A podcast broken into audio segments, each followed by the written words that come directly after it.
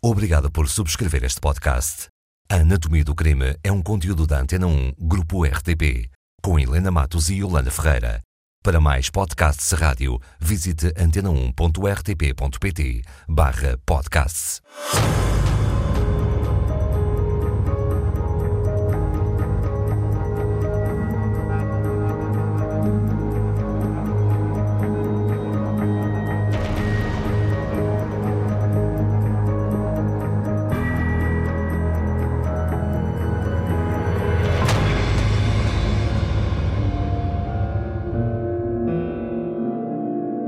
Dezembro de 1939, um padre em Povo, atrás dos montes, houve uma daquelas confissões que nunca queria ter ouvido. Até porque lhe traz enormes problemas de consciência. Ele ouviu algo como: Eu assassino, me confesso. A confissão é já em si um segredo, mas ao que parece, e de acordo com o que a Helena começou a contar nesta história, esta confissão encerra um outro segredo. Sim, além do crime em si mesmo. Mas vamos primeiro ao crime. Padre José Vicente Morgado, naquela igreja, estávamos em dezembro de 39, devia estar frio naquela igreja da Póvoa, e aquilo que aquele homem, que ele tem ajoelhado no confessionário, lhe conta, remete para 10 anos antes. Portanto, nós estamos em 39 e aquilo que ele lhe vai contar, ou que ele ouve na confissão, remete para fevereiro de 1929. Remete para uma madrugada de fevereiro de 1929. Um segredo com 10 anos, ou pelo menos um crime com 10 anos? É certamente um crime com 10 anos. O segredo vem depois. Esse homem conta-lhe que há 10 anos aconteceu um crime naquela localidade um homem chamado José Afonso Gonçalves, mas na prática ninguém tratava por José Afonso Gonçalves, todos o conheciam pelo latoeiro.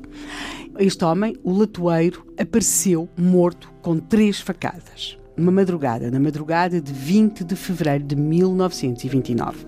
Hum. E este homem, o latoeiro, aparece, o seu cadáver aparece. Descobre-se o assassino, uh, sabe-se a razão? Logo não. Portanto, estamos de madrugada, uh, estamos, imaginemos o que será uma pequena localidade de Trás-os-Montes em 1929, em pleno inverno, está frio, e a dado momento alguém descobre um corpo caído. É evidente, olhando para esse corpo, que ele foi alvo de uma agressão muito grave, à facada, para dar sangue, a tudo aquilo. Não é preciso imaginarmos muito para, para imaginarmos o que aconteceu a seguir. Chama-se, grita-se, vem gente de todos os lados, as pessoas vão saindo uh, das suas casas, vão se deparando com aquela situação e o corpo, esse corpo, o corpo do latoeiro, o José Afonso Gonçalves, assim se chamava o homem, que todos diziam o latoeiro, o latoeiro, o latoeiro, o corpo está caído junto a uma porta. Há também um. A porta de quem ou de quê? A porta de um homem que se chama José Anjos Pires e que todos conhecem por José Pires, mas para lá dessa porta há um, um rasto muito grande, de, um rasto extenso. Este rasto foi vai arrastado, descoberto como rasto extenso de sangue no chão. Na prática, aquilo que temos é aquele corpo encostado àquela porta. E aquilo que se vai começar a ouvir, primeiro a sussurrar, depois a dizer de forma mais direta, depois um pouco mais alta, que se vai criando como uma convicção naquela madrugada de 20 de fevereiro de 1929, naquela aldeia da Póvoa de Trás-os-Montes, é que aquele corpo do latoeiro aponta de alguma forma José Pires, o homem que vive na casa junto à qual está o cadáver do latoeiro. Mas podia não querer dizer nada, podia ser uma falsa pista. Como o autor daquele crime. Mas foi arrastado, podia ser alguém a querer incriminar, porque quem mata não coloca o corpo à porta. Pois é, mas a 20 de fevereiro de 1929 ninguém perguntou isso na Póvoa em Miranda.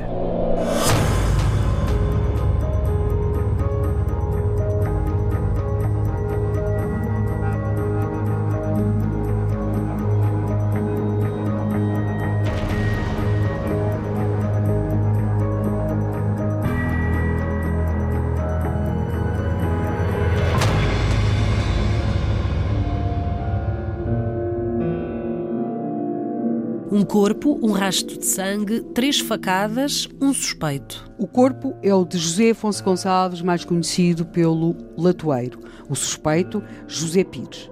Eu assassino, me confesso. O corpo do latoeiro foi encontrado junto a uma porta. Essa porta tem um dono e automaticamente esse dono, lá está, o latoeiro estava morto com três facadas, havia um rastro de sangue, associaram-no ou disseram logo que era o criminoso. Sim, eh, não apenas por ele estar ao pé da porta, mas existem outro, outros fatores que levaram Porque a que a porta essa... não era Sim, suficiente. não, não bastaria.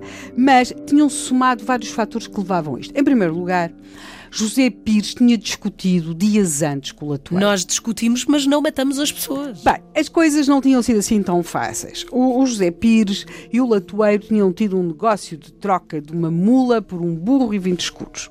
Ah, 20 o burro escudos. e os 20 escudos eram do José Pires, a mula era do latoeiro. Acontece que, feito o negócio, dias depois o latoeiro o desfez e foi levar o burro e os 20 escudos à casa do José Pires e levou a sua mula. Note-se que o José Pires era lavrador e tinha uma pequena venda, uma taberna.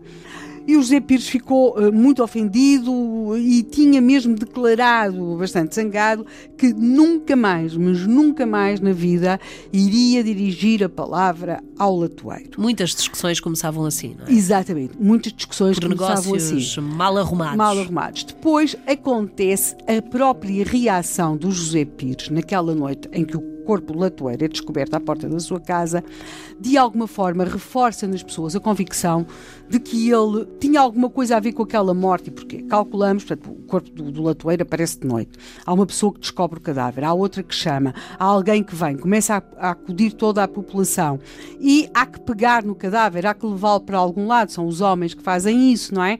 E José Pires recusou-se a pegar no corpo do latoeiro. Podia fazer-lhe impressão, pegar no corpo. Em 1929, no mundo rural, em Trás-os-Montes, um homem, não, quer dizer, a morte era algo de muito comum, eh, era algo que as pessoas viviam de uma forma próxima, com os mortos em casa, portanto, não de modo algum.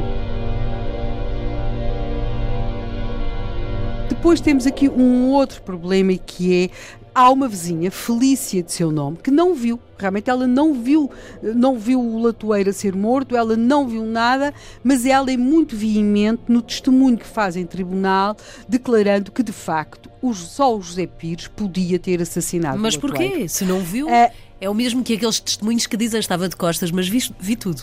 É de facto essa a questão, mas a verdade é que José Pires é condenado.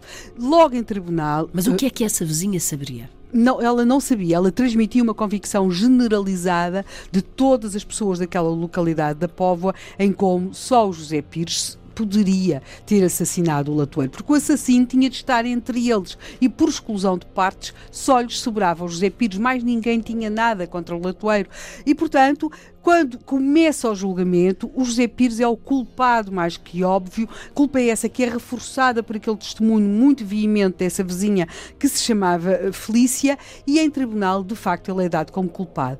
Há duas pessoas que duvidam da sua culpa, um compadre Note que nem sequer a sua família, há uma pessoa que duvida da sua culpa, que é um compadre, e, pelos vistos, o escrivão do tribunal, que quando acabou o julgamento terá dito a José Pires: Tu mataste tanto o latoeiro quanto ele.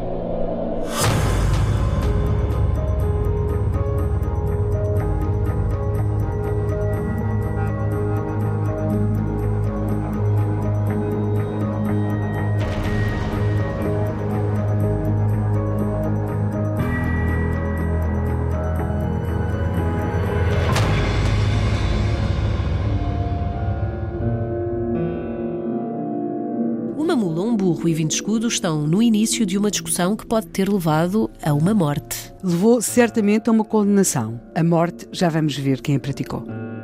Eu, assassino, me confesso.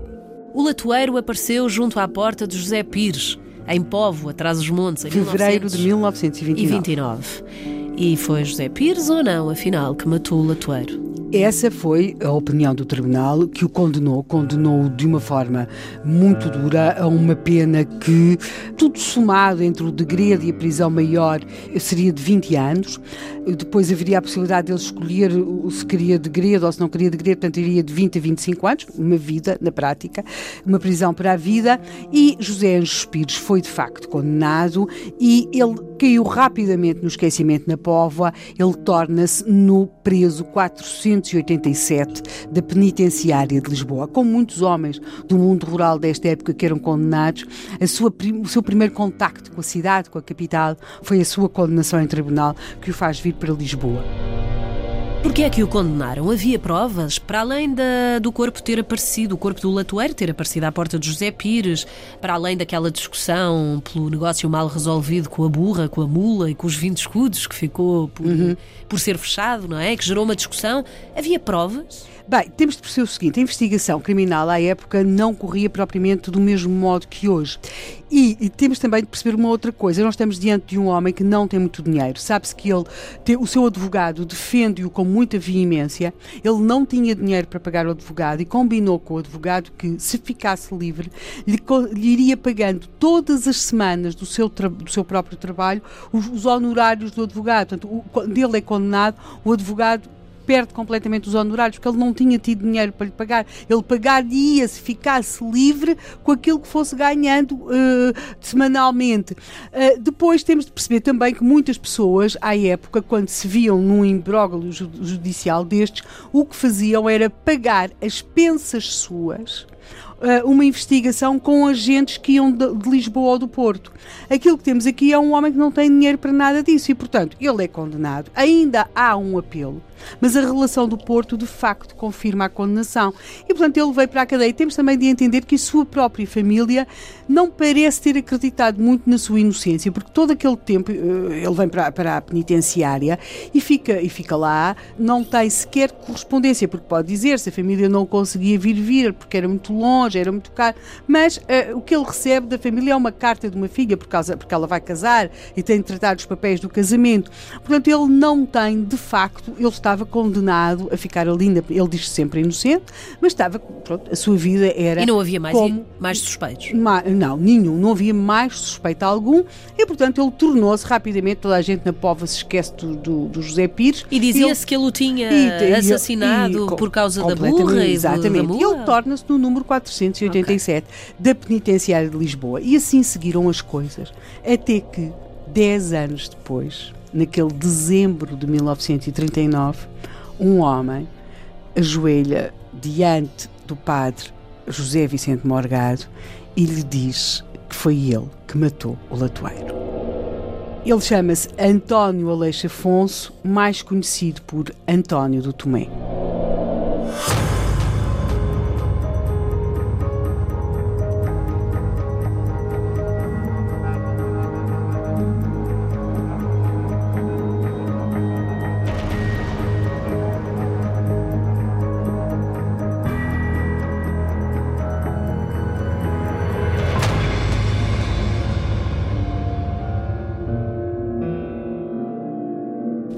Morto, três facadas, um condenado e agora há uma novidade, neste caso. Dez anos depois, um homem diz ser ele o autor do crime. Eu assassino, me confesso.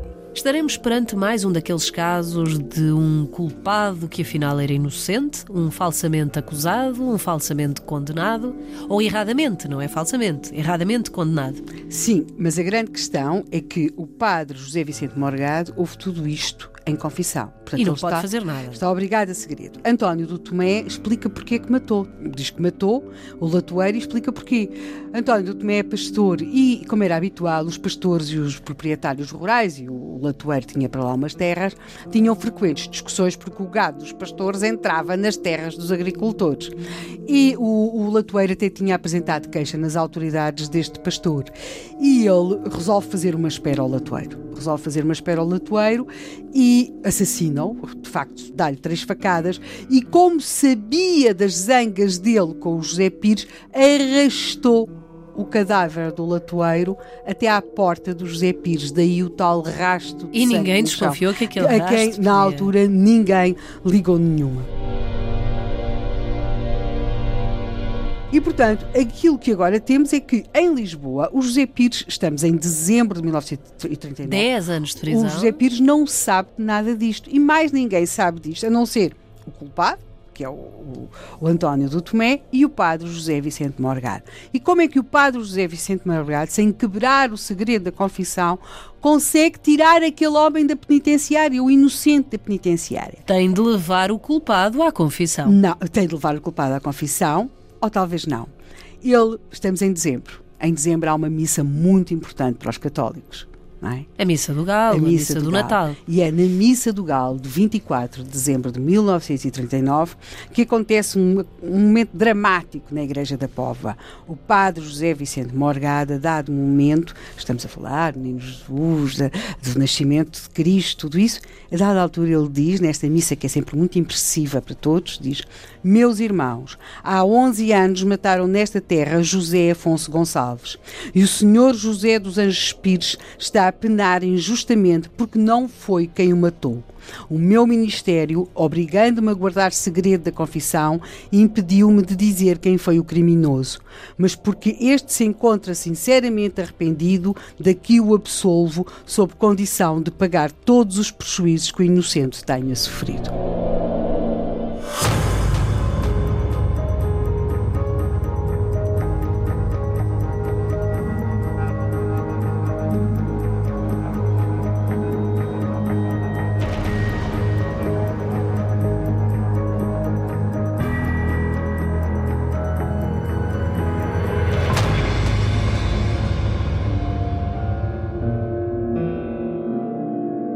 Estaremos perante mais um daqueles casos de um erradamente condenado. Sim, e é na Missa do Galo de 24 de dezembro de 1939, o padre José Vicente Morgada, dado um momento, meus irmãos, há 11 anos mataram nesta terra José Afonso Gonçalves.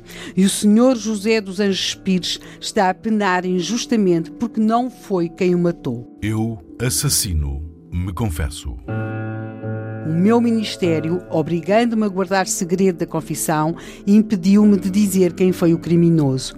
Calculas as pessoas quando ouviram isto, não é?